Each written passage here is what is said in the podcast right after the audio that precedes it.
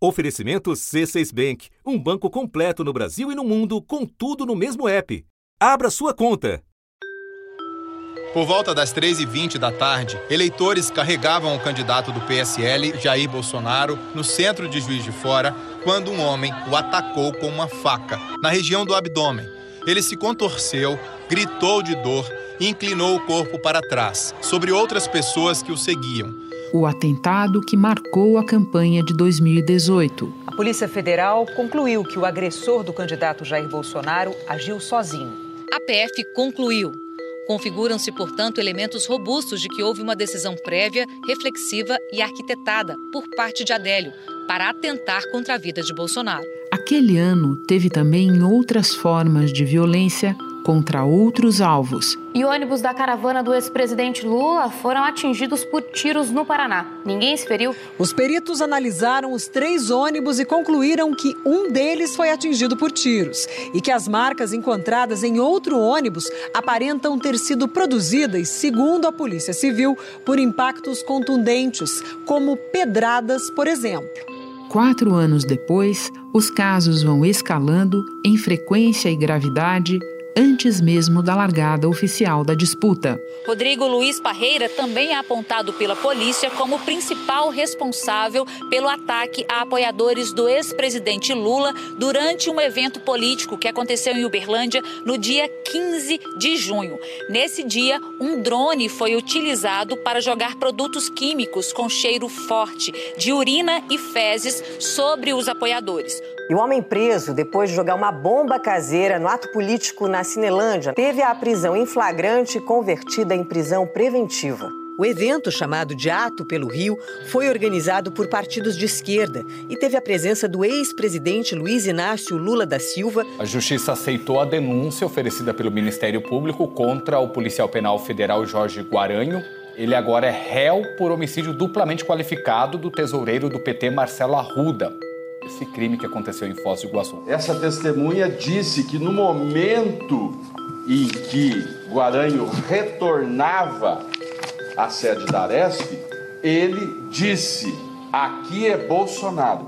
Agora, com a temporada de convenções partidárias e formalização de candidaturas, a Polícia Federal entra em cena como manda a lei. Mais de 300 policiais federais vão atuar diretamente na segurança dos candidatos. Eles acabaram de concluir um treinamento especial para essa tarefa. A princípio, cada candidato terá uma equipe de até 30 policiais, mas esse número poderá aumentar dependendo da análise de risco. 57 milhões de reais. Esse é o valor que a Polícia Federal vai investir na segurança dos candidatos à presidência da República ao longo deste ano de 2022. O presidente Jair Bolsonaro está fora deste esquema.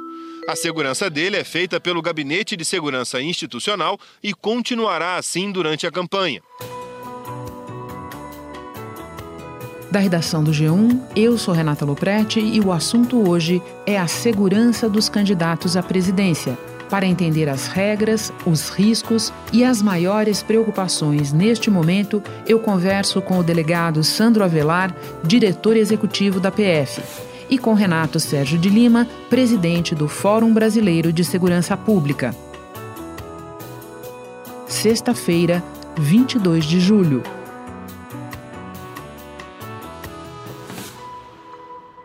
Sandro, o ano de 2018 mal tinha começado quando nós assistimos ao assassinato de uma política eleita, Marielle Franco, na segunda maior cidade do país.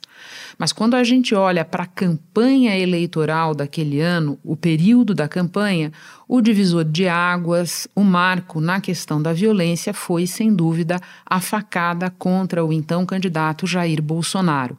De lá para cá, como a Polícia Federal reviu diretrizes para a segurança dos candidatos? O que mudou? A Polícia Federal está sempre é, observando o que pode ser feito para melhorar e evoluir a sua maneira de atuar é, cada vez mais.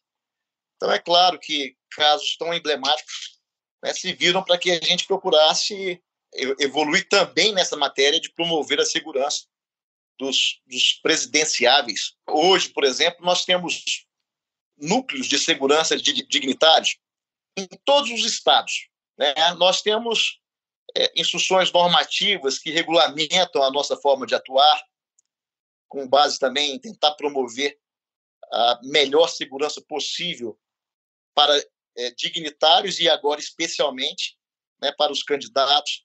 Né? Temos é, equipamentos que foram adquiridos também com o objetivo de melhorar a nossa forma de atuar. É uma, uma premissa que nós temos na Polícia Federal, de sempre observar onde nós podemos crescer, onde nós podemos melhorar. E o que aconteceu em 2018 serviu também para isso. Você é, se referiu a instruções normativas, eu estou me lembrando especificamente de uma bem detalhada de setembro do ano passado, ou seja, o planejamento começou antes e no final de maio deste ano já tinha sido anunciado que a operação vai contar com um total de 300 policiais, veículos blindados, coletes à prova de balas e equipamentos desse tipo.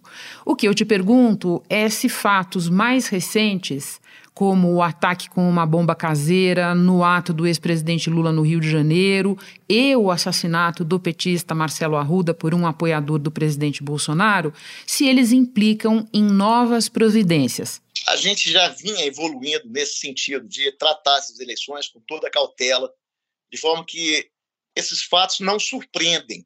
Por exemplo, as equipes de segurança dos presidenciáveis tem como coordenadores pessoas indicadas é, pelos próprios partidos, pelos próprios responsáveis pela campanha. Isso é uma maneira da gente dividir é, essa, essa decisão de forma que haja uma relação de confiança entre aqueles profissionais que são qualificados né, e que são reconhecidamente capacitados para fazer aquela atividade pela Polícia Federal, né, mas que contam também com a relação de confiança com as campanhas, com os partidos, com os responsáveis pelas campanhas dos presidenciáveis. O Partido dos Trabalhadores formalizou hoje à tarde um pedido de segurança à Polícia Federal para acompanhar o ex-presidente Lula durante a campanha. A própria PF considera a campanha do candidato do PT como a de maior risco. Então a gente é, acredita que essa relação de confiança seja também um componente importante para que nós tenhamos nessas eleições né, condições ainda melhores de oferecer essa segurança, que ao fim e ao cabo é o nosso maior objetivo. Esses eventos que aconteceram não fizeram, por exemplo, que a gente, com que a gente mudasse a nossa forma de atuar, porque, conforme você falou, a nossa programação é uma programação que vem sendo feita ao longo de muitos meses. O ambiente que nós estamos vivendo não é algo que, que nós precisemos de, de, de informações privilegiadas para saber que realmente há um, um, um clima né, que no, nos motiva a trabalhar com muita cautela, com muito zelo, com muito profissionalismo. Você mencionou no início a aquisição de equipamentos. A administração pública vem sofrendo uma série de restrições de recursos e eu me pergunto se você avalia que em qualquer situação vai haver dinheiro para comprar para ter tudo que for necessário para enfrentar incidentes, atuar nas campanhas e também se preparar para eventos como esses que eu acabei de mencionar. Esses equipamentos já foram adquiridos, de forma que hoje nós nos consideramos materialmente é, aptos a fazer essa atividade. E também no que diz respeito à questão é, de pessoal, pessoal qualificado para poder é, atuar nessa missão difícil que é promover a segurança dos presidenciáveis, nós também temos um material humano bastante qualificado. De forma que, é, no que depende da Polícia Federal, nós acreditamos que poderemos fazer realmente um, um excelente trabalho, mas sem jamais desconsiderar que é uma operação de risco. O medo da violência está contaminando a política como eu nunca vi sem precedente, quando eu estou falando que eu nunca vi isso, desde a redemocratização, lógico. E talvez essa seja a, a, a nossa é, principal razão para termos nos preparado com antecedência, né? E estarmos agora aptos a fazer a nossa parte, mas sem jamais desconsiderar de que o momento é um momento difícil, é um momento onde há muita divisão, muita paixão envolvida nesse processo eleitoral Então vamos lá falar de risco. O número de policiais na equipe de cada candidato e detalhes do esquema de segurança serão definidos a partir de uma análise de risco feita pela PF. Pode explicar para nós, leigos, quais são os principais fatores considerados nessa análise? A matriz de risco ela, ela varia né, de 1 a 5, de acordo com uma análise técnico-científica que foi feita, levando em consideração a atratividade de cada um dos candidatos, a casuística, ou seja, é, os antecedentes né, que nos levam a observar alguns deles com risco maior do que os demais, né, a adesão aos protocolos de segurança e também o nível de exposição de cada um dos candidatos. Tudo isso foi levado em consideração para que a gente, então, é, fizesse cientificamente uma matriz e estabelecemos num grau de 1 a 5 qual o risco de cada candidato. Inclusive, a, o efetivo disponibilizado para a campanha de cada um deles levou esse grau de risco em consideração. E quando a gente pega os dois candidatos mais bem posicionados na pesquisa, a saber, o ex-presidente Lula e o presidente Bolsonaro, qual seria o grau de risco de cada um deles? Ambos no grau mais elevado, que é o grau 5, considerando que a segurança do presidente Bolsonaro, ou como de qualquer presidente da República, o exercício do cargo, é feita pelo GSI, né, e a segurança do candidato Lula, assim como dos demais candidatos, será feita pelas, pela Polícia Federal. Você mencionou há pouco o ambiente divisivo, a violência exacerbada. Em maio, uma reportagem do portal UOL mostrou que um delegado da PF, diretamente envolvido na preparação do esquema de proteção aos candidatos, curtia postagens de internet contra o ex-presidente Lula. Você vê risco de contaminação dos próprios agentes da PF?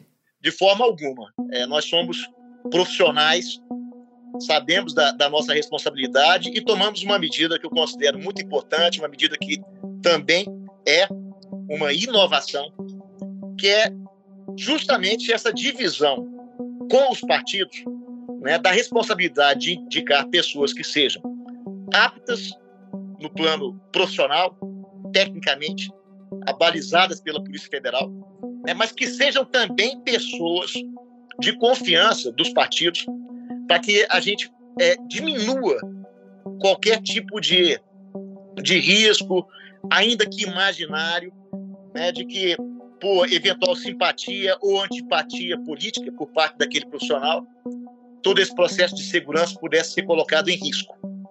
Então, a, a escolha dos nomes de profissionais qualificados, onde houve a participação dos partidos nessa escolha. Eu acho que tranquiliza muito tanto a Polícia Federal, que hoje trabalha sabendo que há essa relação de confiança, quanto os próprios partidos pela mesma razão. Sandro, e para terminar, uma outra diferença entre 2018 e 2022 é que cresceu muito o número de armas em circulação no país. Mesmo assim, alguns candidatos já fizeram atos em locais públicos, pretendem continuar a fazer. Essa combinação de eventos públicos, às vezes com um grande número de participantes, e muita arma por aí, preocupa a PF? na mesma medida que sempre preocupou. É, quando nós trabalhamos com essas atividades de risco, é claro que a gente é, imagina que é, as armas que estão disponibilizadas nas mãos do, dos cidadãos, é, sejam essas armas regulares ou não, né, elas têm que é, é, serem levadas em conta para que nós possamos nos organizar. Mas a quantidade de armas irregulares, né, que, é, infelizmente, historicamente, tramitam né, nas mãos de, de, de, de, brasileiros ou estrangeiros que vivem aqui no Brasil, é um número que já era um número alarmante. Né? Então, não há hoje uma, uma preocupação maior em razão de haver uma maior é, expedição de registros de, de armas, né, de armas regulares. E o Anuário de Segurança Pública mostra que tem mais armas de fogo nas mãos de pessoas comuns do que com as polícias. O número de licenças de armas de fogo cresceu quase 500% durante o governo Bolsonaro. Agora são 673.800 registros, ou seja, a cada 100 mil pessoas, 314 têm autorização. Na verdade, o número de armas irregulares que já havia em circulação já era um número é, suficientemente é, preocupante para que nós possamos, é, devêssemos trabalhar também com esse componente.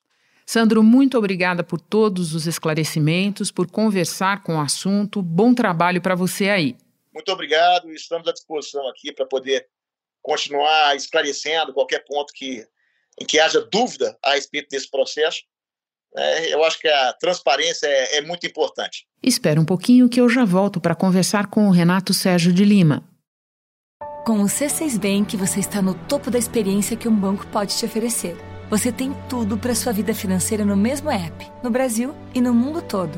A primeira conta global do país e atendimento personalizado, além de uma plataforma de investimentos em real e dólar com produtos exclusivos oferecidos pelo C6 em parceria com o JP Morgan Asset Management. Quer aproveitar hoje o que os outros bancos só vão oferecer amanhã? Conheça o C6 Bank. Tá esperando o quê? C6 Bank.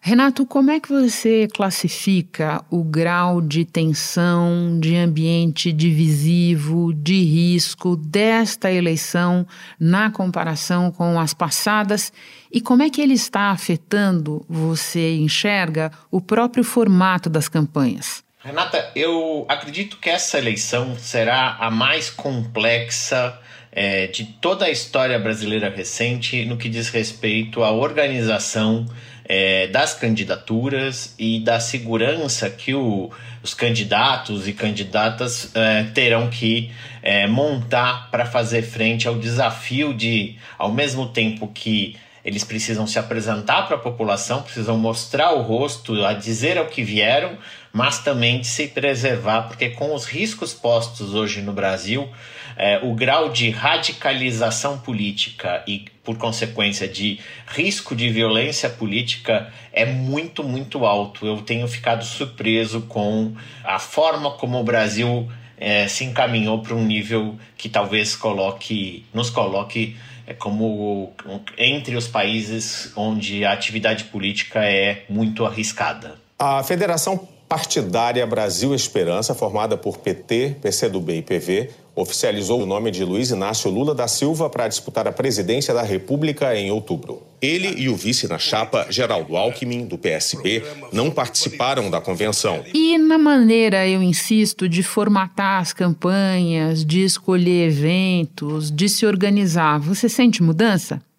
Sim, em geral, o que, que, a gente tem percebido é que os candidatos uh, estão fazendo atividades internas dentro de ambientes mais controlados e quando vão para a rua estão montando uh, aparatos de segurança muito maiores do que eles exigiam de, sua, de seus aparatos de segurança. A gente está num momento onde até a própria forma de eh, expor a sua candidatura foi alterada e os movimentos não estão sendo movimentos quase que em público, estão sendo movimentos feitos e construídos muito é, internamente, por isso mesmo ganha protagonismo, por exemplo, as redes sociais e a TV e assim por diante, porque né, tá muito arriscado ir para a rua para falar com o eleitor porque pode, na verdade, acontecer algum tipo de violência, atentado, tiro e assim por diante. A preocupação é que se estabeleça um clima de,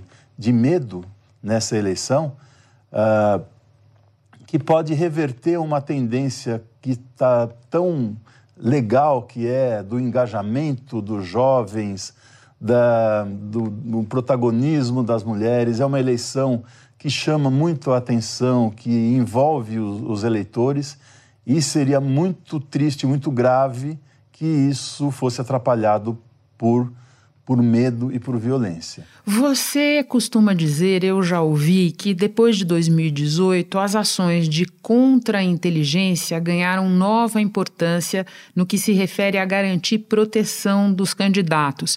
Pode explicar essa ideia?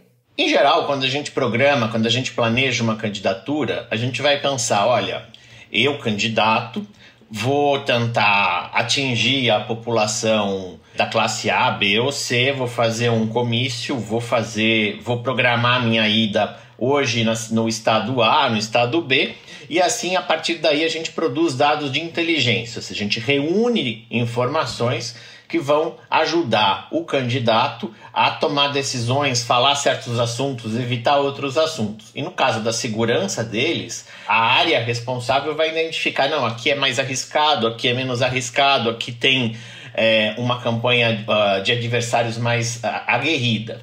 A contra-inteligência é exatamente um movimento que já existia nas candidaturas, mas que ganha muita força nesse, que é não somente produzir essas informações, como evitar que outras candidaturas e eventualmente adversários políticos que queiram é, comprometer a campanha ou mesmo cometer um atentado saibam com exatidão a hora, a forma, as condições do comício, por exemplo, porque poderiam se programar ou para vazar informação para o oponente ou para eventualmente cometer um crime. E que a gente precisa de uma grande campanha de paz né, de paz na política, para que nós possamos ter política, uma campanha limpa, uma campanha democrática e que o fundamental seja o debate das ideias e das propostas para o Brasil, não o ódio em relação aos que pensam diferente.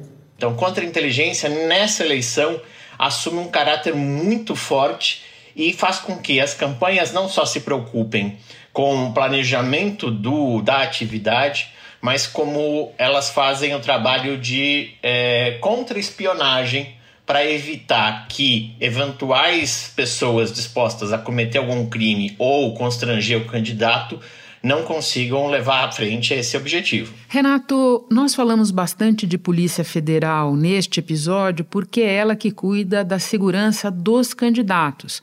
Agora, nem todo mundo sabe que a segurança dos locais onde acontecem os eventos é de responsabilidade das polícias militares estaduais. IPM e bolsonarismo têm uma intersecção complicada. Isso é um fator de preocupação, Renato? Esse é um fator que aumenta a preocupação de qualquer uma das candidaturas que não do atual presidente Jair Bolsonaro, porque é, você precisa ter certeza que o profissional que está ali na ponta, o policial militar, ele estará ali enquanto policial, uh, fazendo um serviço público que é garantindo as condições do entorno, porque a segurança é, do candidato é responsabilidade da, da Polícia Federal, mas as polícias militares preservam a ordem no entorno do, da, do ato político e se elas começam, por exemplo, a, a vazar o itinerário da onde vai, é, por onde o candidato A ou B vai passar e pode então reunir manifestantes contrários ou fazer algum tipo de estratégia de constrangimento, porque não é só é, planejar policiamento de uma atividade que já exigiria atenção, mas que as polícias têm preparo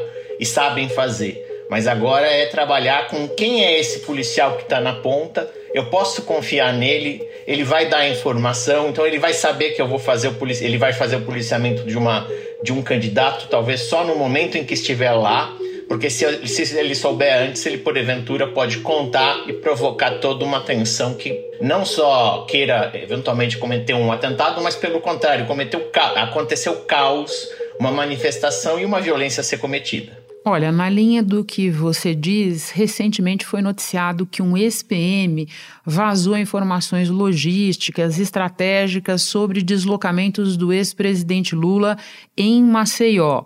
É disso que você está falando? Você vê capacidade das cúpulas de evitar esse tipo de problema? Na maior parte do país, sim, as cúpulas têm condições de evitar, e é desse exemplo, por exemplo, que aconteceu em Alagoas, como também teve um outro exemplo no Paraná aonde o roteiro é, do, do ex-presidente Lula foi também vazado, inclusive o governador teve que se envolver para evitar um problema maior, o governador do Paraná.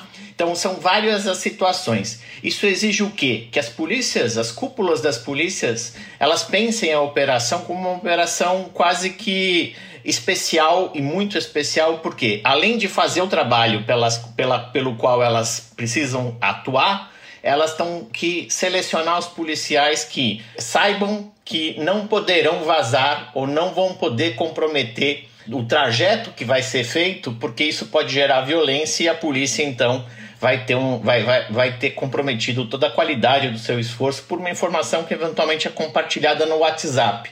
Renato, muito obrigada pela conversa. Sempre um prazer te receber no assunto. Até a próxima. Eu que agradeço. Alguns áudios deste episódio são da rede TVT. Este foi o assunto podcast diário disponível no G1, no Globoplay ou na sua plataforma de áudio preferida. Vale a pena seguir o podcast na Amazon ou no Spotify, assinar no Apple Podcasts, se inscrever no Google Podcasts ou no Castbox e favoritar na Deezer. Assim você recebe uma notificação sempre que tiver novo episódio. Comigo na equipe do assunto estão Mônica Mariotti, Isabel Seta, Tiago Aguiar, Lorena Lara, Gabriel de Campos, Luiz Felipe Silva, Tiago Kazuroski, Gustavo Honório e Etuas Kleiter. Eu sou Renata Loprete e fico por aqui. Até o próximo assunto.